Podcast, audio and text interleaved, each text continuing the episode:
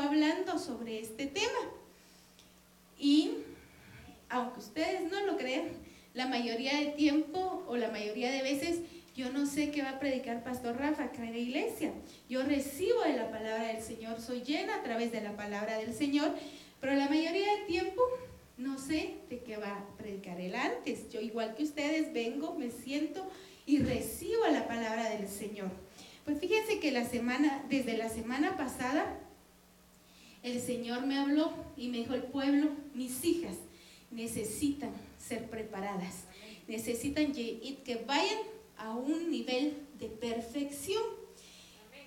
Y que si cuando empezó a predicar Pastor Rafa el domingo, yo dije, Señor, definitivamente estamos en contacto contigo. Dije, gracias por tu misericordia y por tu amor. Y después dije, pero si Pastor Rafa está predicando casi de todo me has, hablado para que yo le hable a tus hijas. Pero ahora les voy a contar cómo fue que el Señor me habló. Fíjense que eh, pues yo sufrí una lesión en mis muñecas. Y entonces yo le decía al Señor, como hemos sido enseñados, ¿verdad? De no decir, Señor, ¿por qué me pasó esto? Porque yo sabía por qué. Pero sino preguntar, ¿para qué? Y el Señor en su misericordia me mostró el propósito por el cual yo estaba pasando esa situación. No se la voy a contar. Es entre el Señor y yo, ¿verdad? Pero aparte de eso, yo pude experimentar algo, hermanas. Fíjense que eh, cuando yo vine aquí a la iglesia con esa lesión, a mí me encanta alabar al Señor, levantar las manos y me encanta danzar, porque yo cada vez que estoy en la iglesia y hay un himno de alabanza, de, de adoración, de gratitud, yo recuerdo de dónde el Señor me sacó, de dónde el Señor sacó a mi familia, el cambio radical que vivimos. Y entonces eso me produce gozo y gratitud. Y con ese gozo y esa gratitud le alabo al Señor. Pero cuando vine con esa lesión, yo no podía levantar mis manos. Y me hizo recordar que en los primeros años de mi vida espiritual, yo crecí en una iglesia en la que a los jóvenes no nos permitían danzar no nos permitían levantar nuestras manos al Señor.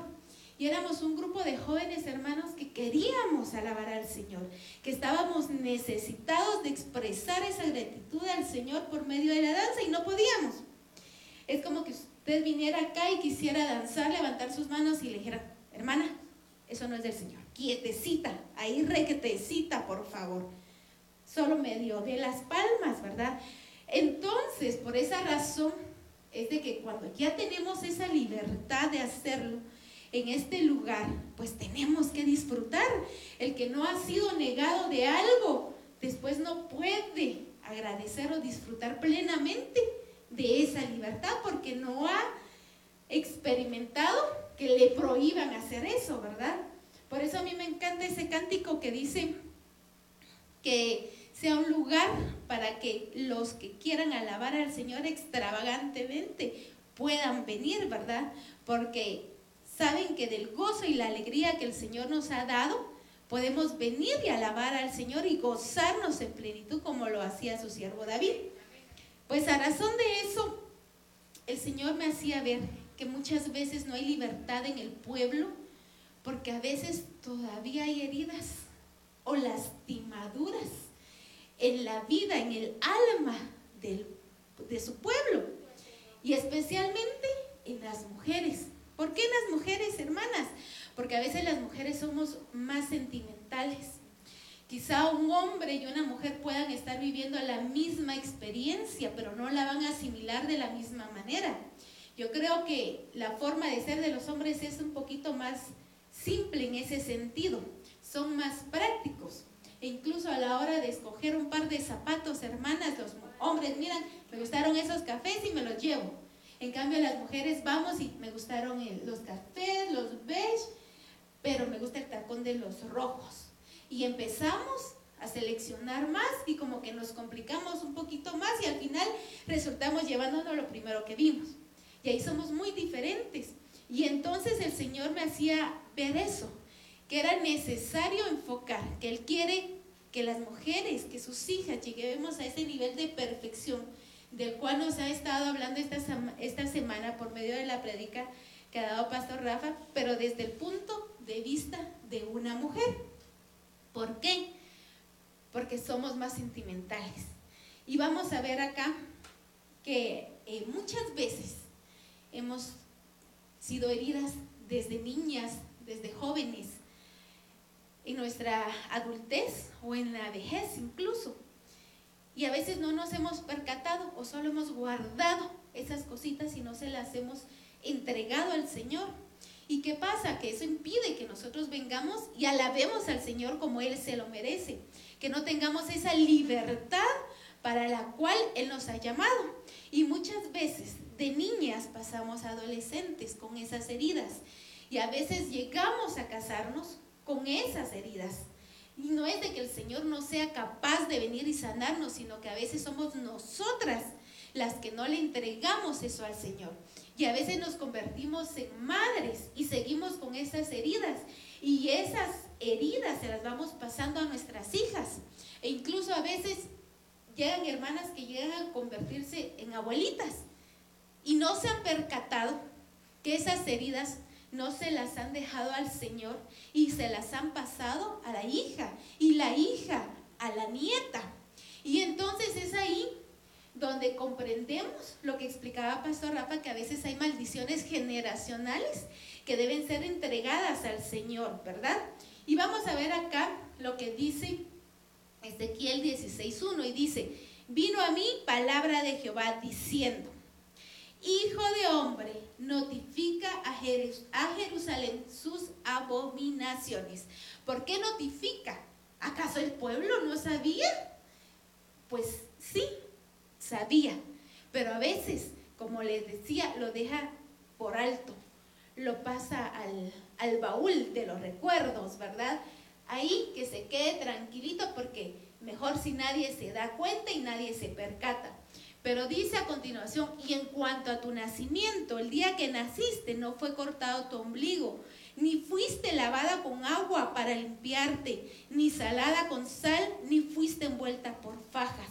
Fíjense que el Señor ya me había hablado de este pasaje cuando Pastor Rafa predicó de esto. Yo le decía, Señor, eso es lo que tú me diste, pero ahora vamos a enfocarlo como para las mujeres. Acá podemos entender como decía Pastor Rafa, ese vínculo que se tiene con la madre a través del ombligo, ¿verdad? Y que a veces muchas, que la mayoría de veces se van pasando maldiciones generacionales o costumbres a través de todo eso, a través del ombligo, así como él explicaba que un bebé recibe los nutrientes de la madre, los latidos del corazón de la madre. Por eso es de que a veces, no siempre, a veces los hijos se identifican más con la mamá porque escucharon el latido de su corazón, ¿verdad? Pero en ese proceso nosotros pudimos haber vivido muchas cosas que nos pudo haber dañado como mujeres. Y dice, no hubo ojo que se compadeciese de ti para hacerte algo de esto, teniendo de ti misericordia. Aquí nos habla que en esta etapa no hubo nadie que hiciera misericordia sino que fuiste arrojada sobre la faz del campo con menosprecio de tu vida en el día que naciste. Y aquí marqué lo que dice menosprecio de tu vida. Y les voy a decir por qué. Porque la mayoría de veces las mujeres captamos más el menosprecio que los varones. Mm, si la mamá nos dice una palabra, por ejemplo, una palabra eh, que la mamá no haya sido educada, o tal vez sí, pero por el enojo y por la ira, le diría, mira, es que no aprendes, por ejemplo, eres desobediente. Va, a una palabra muy fuerte para un hijo, eres burro, eres una burra. Porque lamentablemente a veces padres, aún con conocimiento, lo dicen y los hijos lo asimilan, pero las mujeres somos más sensibles en eso y lo asimilamos y se nos va quedando. Y a veces pasan los años, quizá nos casamos y quizá cometemos a veces algún error en el matrimonio Y luego se nos viene, ay, si es que yo soy incapaz, yo soy una burra, ¿cómo hice esto? Entonces son pequeñas cosas, pequeñas marcas que el Señor hoy quiere que nos quitemos eso de nuestro corazón. Que si estuvieron impregnadas como tatuaje en nuestro corazón, el Señor hoy dice, ya basta, porque hoy he declarado libertad para tu vida. Hay menosprecio de los padres, incluso de los hermanos, y a veces de hombres que nosotros como mujeres hemos pasado. Y aquí quiero hacer un alto en menosprecio de los padres. A veces ese menosprecio no es directo, no es que te diga no te quiero, no te amo, aunque hay, hay quienes que sí han pasado por eso, en que los padres le dicen, mira, ¿para qué naciste? E incluso hay padres que le han dicho, mira, arruinaste mi vida, yo tenía otros planes, pero tu madre resultó embarazada de ti, tuve que casarme con ella. Entonces todas esas cosas van creando heridas. Y de repente, cuando uno se da cuenta o esa persona se da cuenta, se lo puede estar diciendo a la otra generación. Pero el Señor hoy nos quiere hacer libre de eso. Amén. El menosprecio de los padres, como les decía, a veces puede ser directo o de forma indirecta. Como mujeres, nosotros nos identificamos mucho con nuestro padre y con nuestra madre. Pero la figura paternal es tan marcada es tan marcada que a veces los menosprecios que el Padre nos puede hacer son muy fuertes. Gracias a Dios, yo tuve la ventaja de tener un padre que me decía, mira, tú puedes, tú eres un espíritu nuevo, me decía él. No ha habido ni una persona como tú, porque eres nuevo, eres un espíritu nuevo. Y él me alentaba a que yo podía hacer las cosas y que yo podía hacer las cosas y yo tuve la oportunidad de agradecerle a mi padre por eso. Sin embargo, a veces hay hijas que no han pasado por eso. A veces las hijas nos esforzamos y los padres no nos dicen ni sí, ni no, ni felicidades. A veces uno quisiera que por el esfuerzo le dijera, lo hiciste bien hija, pero a veces hay un silencio y eso duele en el corazón de las mujeres.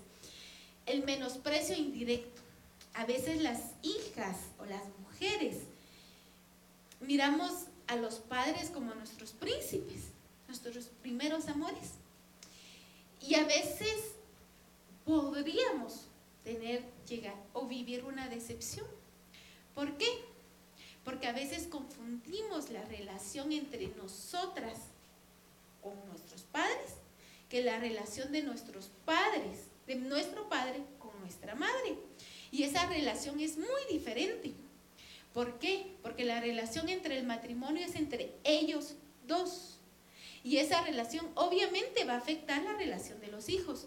Pero el hecho, hermanas, de que a veces algunas mujeres han vivido, experimentado que el padre le haya sido infiel a la madre, lo toman de una forma directa como que hubiera sido hacia ellas.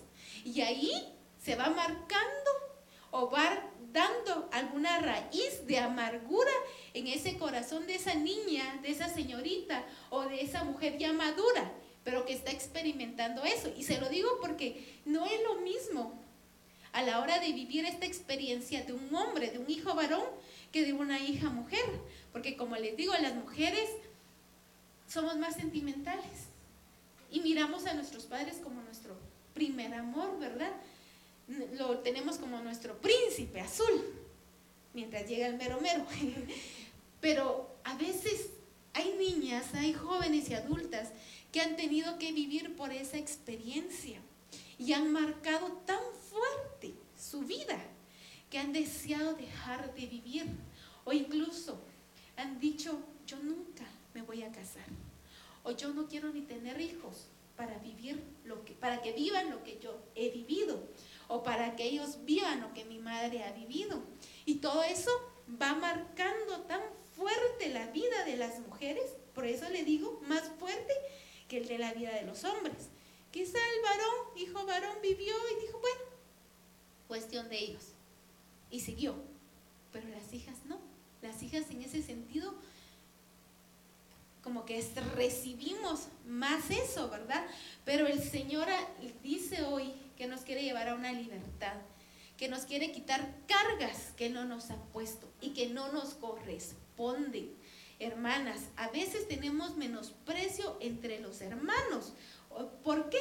Porque a veces si crecimos con hermanas, tal vez nos comprendemos un poquito más, pero si crecimos entre hermanos, a veces los hermanos dicen, ah, mi hermana, una mujer, no, no tiene vela en este entierro, ¿verdad? Si hay que tomar decisiones a veces en la familia, las hacen de menos. Y eso va marcando la vida de las hijas. Pero aquí vamos a ver que el Señor marca un hasta acá y nos dice que podemos seguir adelante y dejar todo eso atrás. Algún menosprecio que podamos tener de algún hombre conforme la vamos creciendo. Quizá algunas mujeres, señoritas, se enamoran a muy, muy, a muy corta edad y no siguen el consejo de la palabra que dice, guarda tu corazón porque de ahí van a venir las decisiones de tu vida. Y se enamoran y luego tienen novio por acá, novio por allá.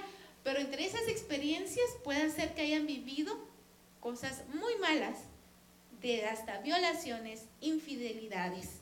Y eso va marcando la vida de las mujeres.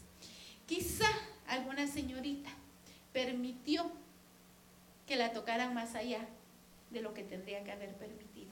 Y eso va marcando la vida de la señorita. Y eso va marcando también lo que podría haber sido o lo que puede ser su matrimonio en, en, a futuro, ¿verdad? Pero vamos a ver que el Señor tiene una solución. Y es acá donde dice el menosprecio de tu vida. En esa época, hermanos, acá dice que no hubo quien tuviera misericordia, ¿verdad? Sino que fuiste arrojada sobre la faz del camino con menosprecio de tu vida en el día que naciste. Bueno, esas vivencias pueden causar depresión y cuando una persona está deprimida, quiere decir que se da por vencida, que dice ya no más, ya no quiero vivir, ya no puedo hacer esto. Ese es un estado de depresión y por eso eso a veces va generando maldiciones generacionales. Vamos viendo que a veces hay abuelitas, hay hijas y hay nietas que van viviendo algunas tendencias o algunas circunstancias quizá de amargura, de mal carácter y de otras situaciones que cabal Pastor Rafa ha estado explicando esta semana. Pero lo que más hace que una persona sufra es el daño que un ser amado le pueda hacer. Quizá a veces, si uno va caminando y mira que alguien le saca la lengua a alguien desconocido, uno le da lo mismo, ¿verdad? Pero a veces, si es un ser amado, es cuando duele más. Pero el Señor tiene una solución para eso. Y dice Ezequiel 16:6, y yo pasé junto a ti y te ve sucia en tus sangres. O sea, sucia quizá por todas las experiencias que le acabo de contar. Y quizá usted no ha vivido eso. Gracias y gloria a Dios si usted no ha vivido eso. Pero puede conocer a alguien y le puede dar ahora palabra del Señor. Y dice, y yo pasé junto a ti y te vi sucia en tus sangres. Y cuando estabas en tus sangres te dije, vive, vive, sí te dije cuando estabas en tu sangre. ¿Qué le dice hoy el Señor? Vive, iglesia Shekina de Salcajá, vive. Eso les está diciendo el Señor. Quizás sí pasaste por eso, pero hoy el Señor te dice, vive hasta acá. Ya no tengas esos pensamientos de depresión, no te des por vencida. Hoy el Señor te dice, vive, vive, dice el Señor. El Señor hoy quiere dar ese aliento de vida a tu espíritu para que puedas pasar esas circunstancias y dejarlo ya atrás. Quizá eso pasó hace 20 años, hace 15 años, hace 10, hace 5 o la semana pasada, pero el Señor dice que lo olvidemos y que Él nos hoy nos declara vida. Y dice Ezequiel 16, 7, te hice multiplicar como la hierba del campo. ¿Qué pasó en esta circunstancia que dice el Señor acá después de que Él declara vida? Dice, te hice multiplicar como la hierba del campo y creciste y te hiciste grande y llegaste a ser muy hermosa. El Señor después de dar ese aliento de vida quiere que crezcamos, que no nos quedemos en el mismo lugar, sino que podamos llegar a ser hermosas para Él. Tus pechos se habían formado y tu pelo había crecido, pero estabas desnuda y descubierta. Y acá me recordé yo algo que platicaban y predicaban en el retiro de pastores de, de la semana pasada, donde hablaban de los cinco ministerios, que para eso el Señor ha dejado eh, eh, la cobertura de los cinco ministerios para preparar a su pueblo. Y dice acá, y pasé yo otra vez junto a ti y te miré. Y he aquí que tu tiempo era tiempo de amores. Estos son tiempos de amores, hermanas. Y por eso el Señor nos está diciendo que nos preparemos para llegar a una perfección. Dice, y extendí mi mano sobre ti y cubrí tu desnudez. ¿Cómo cubre nuestra desnudez el Señor? Primero a través de la sangre de Cristo Jesús y segundo a través de los cinco ministerios que nos cubren, que nos enseñan a llegar a esa perfección por medio de los cinco ministerios. Y te di juramento y entré en pacto contigo, dice Jehová el Señor, y fuiste mía. Primero el Señor nos declara vida para que olvidemos y salgamos de toda esa situación. Segundo, el Señor nos va a equipar. ¿Para qué? Para que podamos llegar a ser hermosas delante de Él. Pero dice, te lavé con agua y lavé tus sangres de encima de ti y te ungí con aceite y te vestí de bordado, te calcé de tejón, te ceñí de lino y te cubrí de seda. Te atavié con adornos y puse brazaletes en tus brazos y collar a tu cuello.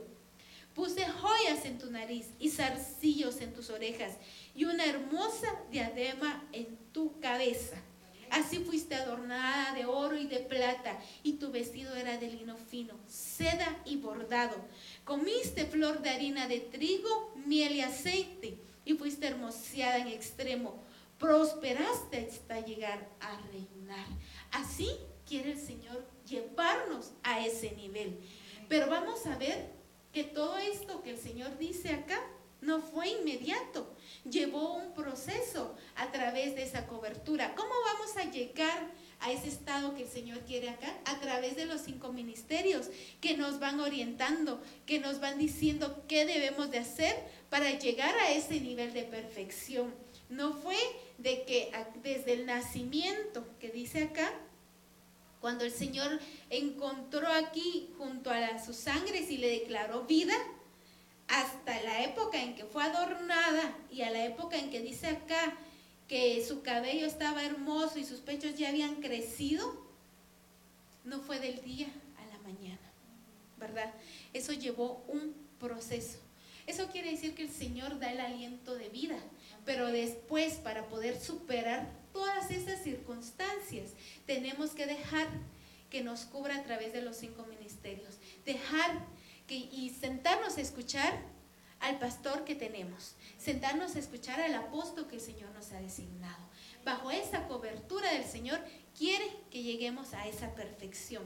Y dice Ezequiel 16, 14, y salió tu renombre entre las naciones a causa de tu hermosura, porque era perfecta. ¿Qué era perfecta? Esa hermosura. A causa de mi hermosura que yo puse sobre ti, dice Jehová el Señor. ¿Quién hace que sus doncellas puedan llegar a ese nivel de perfección? El Señor, a través de esos cinco ministerios. Pero dice, porque era perfecta tu hermosura. ¿Y de qué hemos sido enseñados esta semana, hermanas? De cómo llegar a la perfección. Por eso yo me entusiasmaba y le decía, gracias Señor, porque definitivamente esa es la palabra que tú quieres llevar a tu pueblo y a tus hijas porque ya todo lo demás que, que enfoca esa perfección hemos sido instruidas toda esta semana. Y gracias a Dios que Él en su misericordia nos sigue hablando. Amén.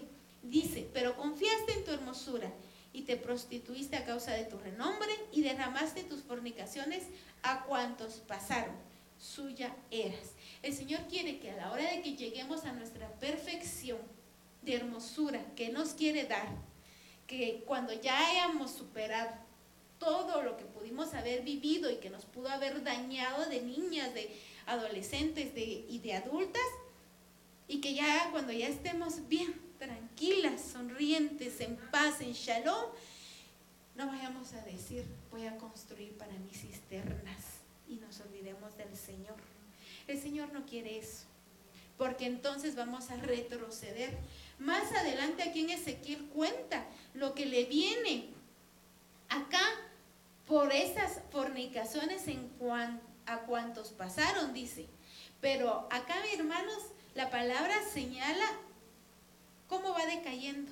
Después de que la encontró, le declaró vida y la cubrió y por ella volverse atrás, va decayendo y va decayendo. Y eso ya hemos sido enseñados. Por eso no voy a recalcar mucho hoy respecto a eso. Sino que más adelante está el pacto eterno de Dios. A pesar de que acá el Señor compara a su pueblo que se retro, se hizo para atrás, perdón, retrocedió y dice en Ezequiel 16, 59, dice, pero más ha dicho Jehová el Señor, haré yo contigo como tú hiciste, que menospreciaste el juramento para invalidar el pacto. Antes yo tendré memoria de mi pacto que concerté contigo en los días de tu juventud y estableceré contigo un pacto sempiterno Ezequiel 16, 61 dice, y te acordarás de tus caminos y te avergonzarás cuando recibirás a tus hermanas, las mayores que tú y las menores que tú, las cuales yo te daré por hijas, mas no por tu pacto. O sea, el Señor dice aquí, ¿crees que porque tú quebrantaste el pacto, yo lo voy a quebrantar? Dice, no, sino por mi pacto que yo confirmaré contigo y sabrás que yo soy Jehová, para que te acuerdes y te avergüences y nunca más abra la boca a causa de tu vergüenza. Cuando yo perdoné todo lo que hiciste, dice Jehová el Señor. A mí me encantó Ezequiel 16:63 porque dice, cuando yo perdoné todo lo que hiciste, dice Jehová el Señor. A veces, hermanas, a pesar de que el Señor, que hemos aceptado al Señor en nuestro corazón, el Señor declara aliento de agua, de vida sobre nosotras, a veces por todas esas heridas que quizá vivimos, vamos y retrocedemos. Y prácticamente estamos nosotros rompiendo el pacto que el Señor ha hecho con nosotras. Pero el Señor dice, no va a ser por ti, sino yo di mi promesa, hice un nuevo pacto contigo y yo te perdono nuevamente. Entonces, ¿qué quiere decir eso, hermanas? Que el Señor no te está llamando a un nivel de perfección. Nos quiere sanar toda herida que pudo haber estado en nuestro corazón oculto. Pero también quiere decirnos que aunque nosotros hayamos recibido al Señor y quizá fallamos, Él nos viene a decir otra vez, yo te perdono y aquí estoy contigo. Amén, gloria a Dios. Y dice, primera de Pedro 1:22, habiendo purificado vuestras almas por la obediencia a la verdad, mediante el Espíritu, para el amor fraternal no fingido, amados unos a otros entrañablemente de, de puro corazón. Este versículo es porque dice, habiendo purificado vuestras almas. ¿Pero qué? Mediante el Espíritu. El Señor quiere que las almas estén purificadas, que tu alma esté purificada. Pero quizá usted puede decir, bueno, yo ya pasé quizá por tales o cuales circunstancias.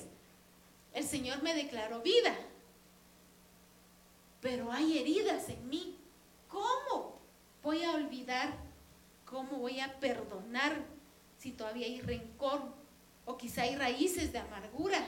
O quizá ese menosprecio aún lo sigo viviendo de mi padre, de mi madre, de mi hermano o del ser amado. ¿Cómo voy a hacer para poder vencer eso? Pues aquí la palabra dice que es mediante el Espíritu, para el amor fraternal no fingido. Vamos a lograr eso cuando nosotras digamos, Espíritu Santo, ayúdame. Espíritu Santo, consuélame. Espíritu Santo, pon un ungüento que alivie ese dolor en mi corazón para que ya quede en el pasado y que si viene a recordar sea para que pueda ministrar libertad a otra persona. Amén, hermanas. Y dice primera de Pedro 1:26, siendo renacidos no de simiente corruptible, sino de incorruptible por la palabra de Dios que vive y permanece para siempre. Bueno, aquí se da algo que muchas veces a mí me han dicho.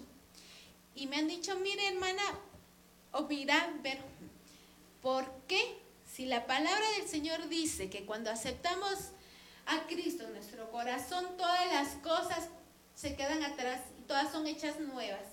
¿Por qué siguen hablando entonces ustedes de maldiciones generacionales? Si eso ya no nos tendría que afectar.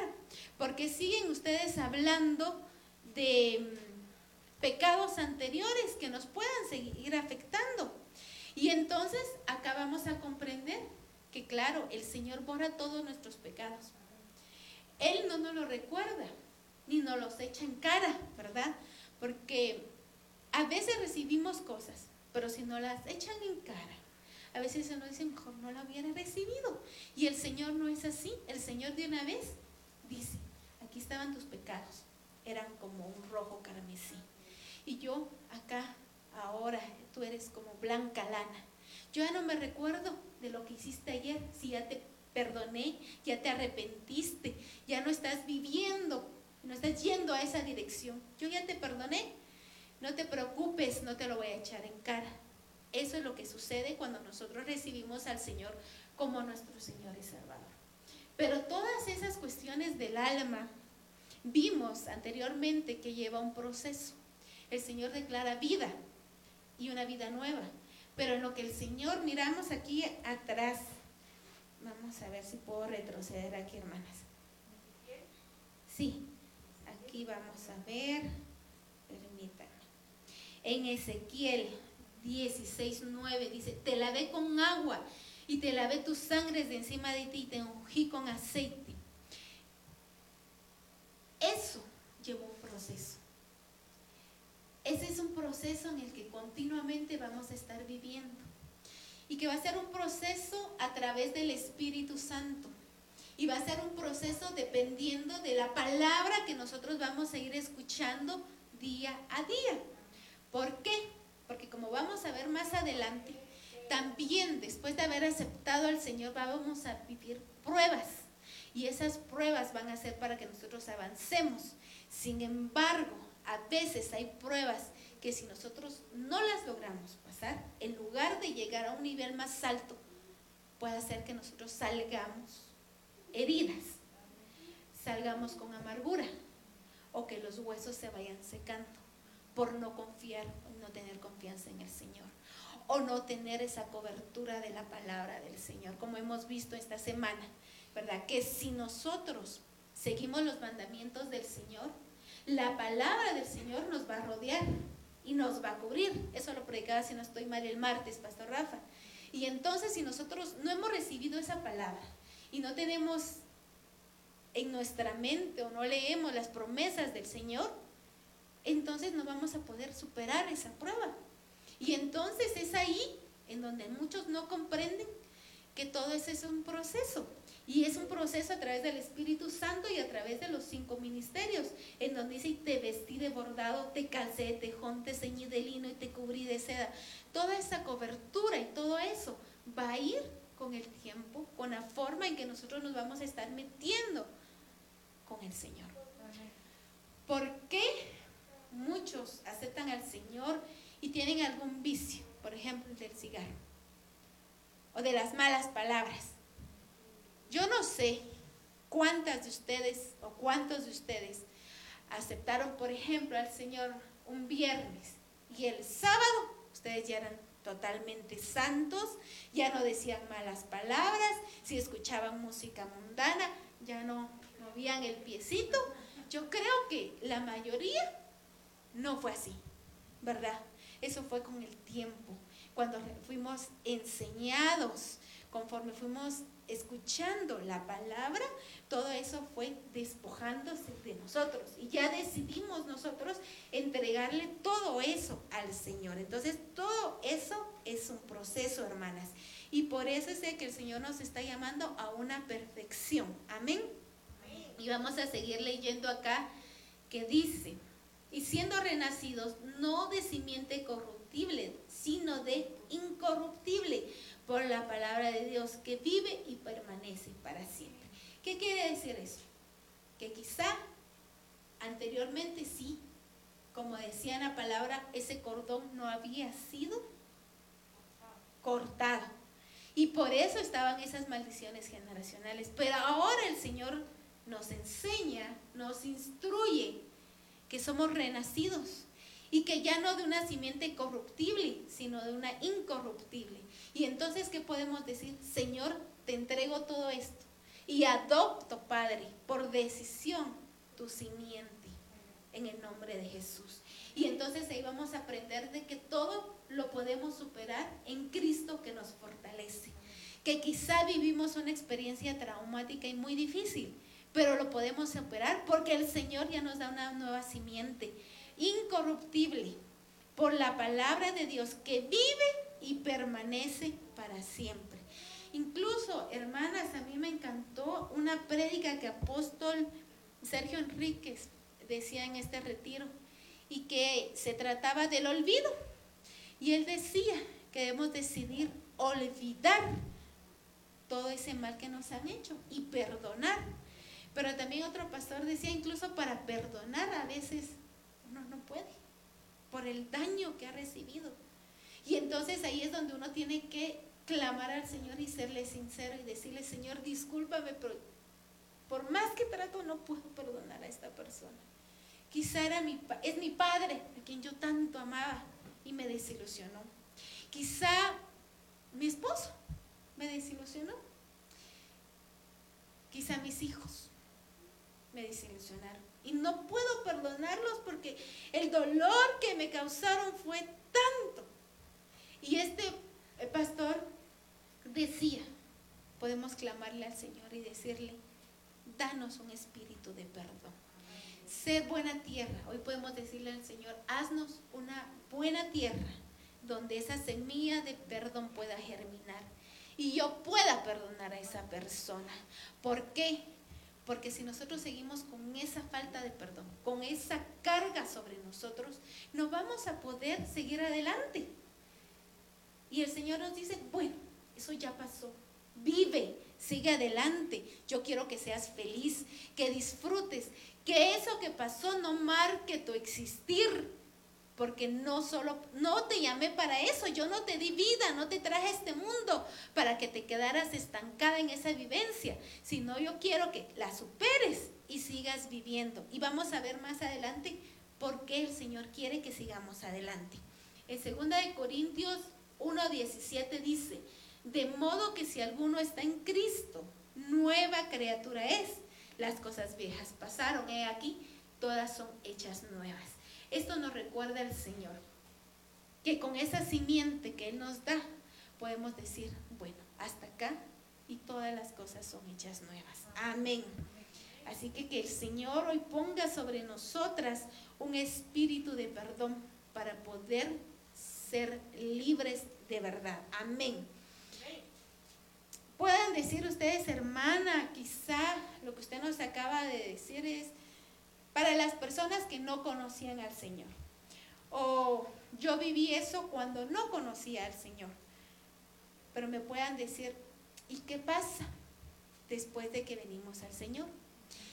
Y seguimos viviendo a veces algunas experiencias muy fuertes que hacen que no podamos perdonar o que hayan esas heridas en nuestro corazón, o como les decía, seguimos viviendo el menosprecio y nos sigue doliendo.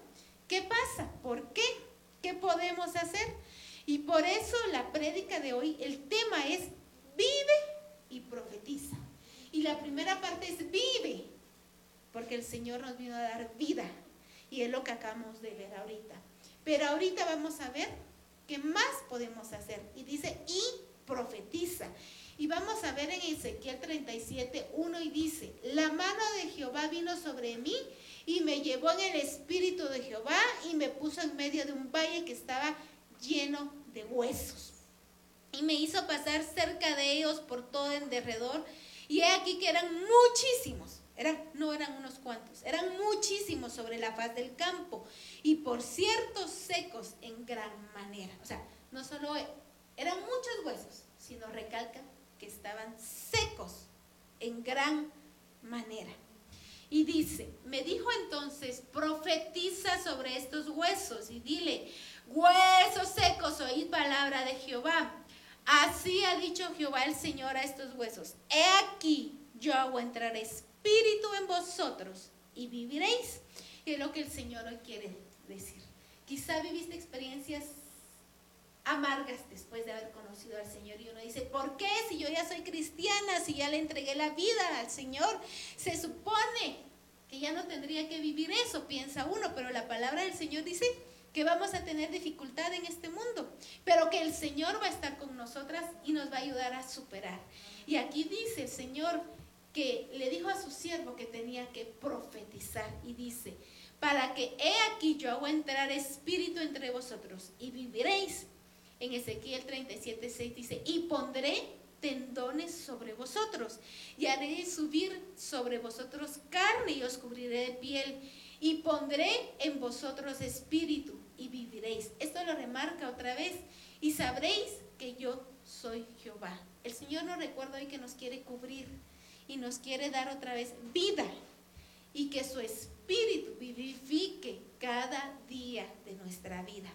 Profetice pues como me fue mandado, hubo un ruido mientras yo profetizaba. Y he aquí un temblor y los huesos se juntaron cada hueso con su hueso. Y miré y aquí tendones sobre ellos y la carne subió y la piel cubrió por encima de ellos, pero no había en ellos espíritu. Y me dijo, profetiza el espíritu, profetiza hijo de hombre. Y di al espíritu, así ha dicho Jehová el Señor, espíritu vende los cuatro vientos y sopla sobre estos muertos y vivirán. El Señor nos dice hoy y nos recuerda, bueno, quizá vivieron cosas que les marcaron, pero debemos de entregárselas al Señor. ¿Y qué vamos a hacer? Profetizar sobre nuestra propia vida. A veces esperamos a que venga el pastor, el apóstol, el profeta, el maestro, a orar por nosotros. Y qué bien que lo haga. Pero el Señor quiere que lleguemos a un nivel de madurez en que podamos profetizar. Y decir, Señor, ayúdame. Y profetizar cosas buenas sobre nuestra vida. Declarar que el Espíritu del Señor viene y sopla aliento de vida sobre nosotras, sobre esa herida que estuvo o que ha estado. Podemos decretar y podemos profetizar. Y dice, y profeticé como me había mandado y entró en ellos espíritu y vivieron y estuvieron sobre sus pies un ejército grande en gran extremo. El Señor quiere hacer de las mujeres de esta iglesia un ejército grande y quiere que estén sanas, que estén con el poder del Espíritu Santo y que puedan ser capaces de profetizar y declarar vida primero sobre ellas para poder después ir e impartir sobre otras que estén viviendo las circunstancias que alguna vez nosotros vivimos. Y dice, me dijo luego, hijo de hombre, todos estos huesos son la casa de Israel. He aquí, ellos dicen, nuestros huesos se secaron y pereció nuestra esperanza y somos del todo destruidos. ¿Cómo se miraba ese pueblo? Dice, nuestros huesos se secaron. Se nos ha enseñado que la vida los huesos. Quiere decir que a veces el pueblo puede sentirse sin vida. Que haya perecido su esperanza porque dejaron de ver al Señor. Hermanas, es un gran error ver al hombre, ver sus cualidades o sus defectos, sino a quien debemos de ver es al Señor. Y somos del todo destruidos.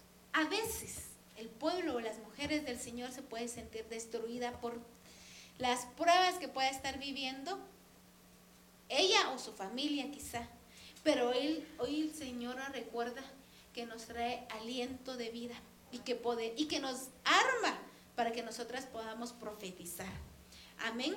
Y dice, por tanto profetiza y diles, así ha dicho Jehová el Señor, he aquí yo abro vuestros sepulcros, pueblo mío, y os haré subir de vuestras sepulturas y os traeré a la tierra de Israel.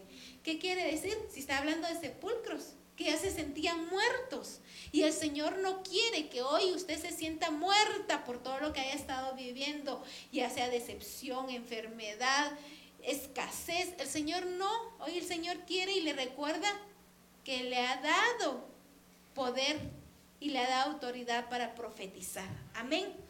Y dice, y sabréis que yo soy Jehová cuando abra vuestros sepulcros y os saque de vuestras sepulturas, pueblo mío, y pondré mi espíritu en vosotros y viviréis. Que el Señor ponga de su Santo Espíritu sobre nosotras para que podamos vivir y llegar a un nivel de perfección como Él quiere. Y os haré reposar sobre vuestra tierra. A veces las mujeres carecemos de reposo. ¿Por qué? Porque tenemos mucho que hacer, hermanas, ¿verdad?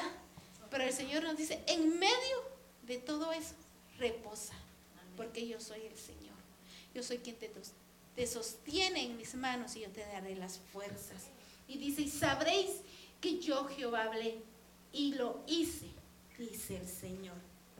Amén, gloria a Dios, porque hoy el Señor está soplando aliento de vida sobre nosotras y nos está diciendo que es una época para despertar y profetizar. En Efesios 4:11 dice, y él dio a algunos el ser apóstoles, a otros profetas, a otros evangelistas, a otros pastores y a otros maestros, a fin de capacitar a los santos para la hora del ministerio, para la edificación del cuerpo de Cristo, hasta que todos lleguemos a la unidad de la fe y del conocimiento pleno del Hijo de Dios, a la condición de un hombre maduro perfecto, eso lo explicaba Pastor Rafa esta semana, a la medida de la estatura de la plenitud de Cristo, para que podamos llegar nosotras a esa hermosura perfecta con la que empezamos a hablar.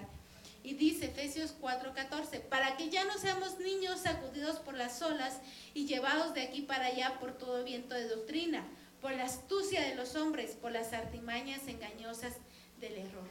Es cierto, van a haber dificultades día a día, nuestra fe va a estar probada día a día, pero el Señor quiere que lleguemos a esa perfección para que ya no seamos sacudidos. Que hoy estemos, bueno, hoy, hermanas, salimos llenas del Espíritu Santo, gloria a Dios, pero que mañana alguien nos haga un desprecio o menosprecio. Y hablo no de cualquier persona, una persona amada. Y que eso nos vaya a herir. No, hermanas, en el nombre de Jesús, Señor, pon un espíritu de perdón en mí y que esto no arruine mi existir y mi vivencia, porque decido ser feliz en ti. Adquiero tus promesas, Padre, y no recibo eso. Ahora, si recibimos, recibimos palabra hoy y mañana nos dejamos pensar, va a ser una muestra de que vamos a estar como niñas. Y el Señor ya no quiere eso. ¿Por qué? Porque son tiempos de amores y por eso el Señor nos está preparando dice, sino que hablando la verdad en amor, crezcamos en todos los aspectos en aquel que es la cabeza, es decir, Cristo. Amén. O sea que el Señor nos dice que nos levantemos, que sigamos adelante, que somos victoriosas en Él y que Él tiene un propósito especial para nuestra vida. Que si vivimos algunas circunstancias, que las superemos ya y que podamos ser de bendición para otras. O sea, ya no es eso de que, ay, yo pasé, yo sufrí y con eso me voy a quedar toda la vida y que por eso yo voy a hacer, por ejemplo, ¿verdad? Por eso yo voy a actuar así con mi esposo, con mis hijos, con mis nietos. No, el Señor dice, ya no más, ¿verdad? El Señor dice, hasta acá. Y el Señor nos dice, profetiza. Profetiza porque yo tengo cosas buenas y grandes para tu vida. En 2 Corintios 1.3 dice, Bendito sea el Dios y Padre de nuestro Señor Jesucristo, Padre de misericordias y de toda consolación. Por eso les digo, el Señor nos está hablando porque a mí me encantó o me encantaron estos versículos, porque fueron a ser el complemento de lo que el Señor me estaba hablando para impartir hoy. Y el Señor me dice, bendito nos dice hoy, bendito sea Dios y Padre de nuestro Señor Jesucristo, Padre de misericordias y Dios de toda consolación. Padre de misericordias. nosotros recibimos de su misericordia, pero también es tiempo que demos misericordia. Aquellos que nos hayan hecho cualquier daño, el Señor quiere hoy que seamos misericordiosos con ellos. Amén. Y Dios de toda consolación. O sea, el Señor nos quiere consolar, hermanas. Y dice 2 Corintios 1, 4, que este es el que me fascinó, y dice, el cual nos consuela en todas nuestras tribulaciones. O sea, sí van a haber tribulaciones, para que podamos también nosotros consolar a los que están en cualquier tribulación por medio de la consolación con que nosotros somos consolados por el Señor. O sea, nosotros vamos a ser consolados por el Señor. Vamos a superar cualquier cosa que hayamos vivido. Y esta es una afirmación para su vida, hermana. Y cuando ya estemos ahí, no nos quedemos calladas. Seamos de bendición para alguien más. Amén. Porque no sabemos qué personas puedan estar pasando por situaciones muy difíciles, que han tenido que recurrir quizá a terapias, pero lo que necesitan es ese aliento de vida del Señor, ¿verdad? En Isaías 12.1 dice, en aquel día dirás, cantaré a ti, oh Jehová, pues aunque te enojaste contra mí, tu indignación se apartó y me has consolado. Muchas personas piensan que lo que están viviendo es porque el Señor se enojó con ellas, pero quizá también haya sido por pruebas lo que haya pasado o por consecuencias de algunas decisiones, ¿verdad?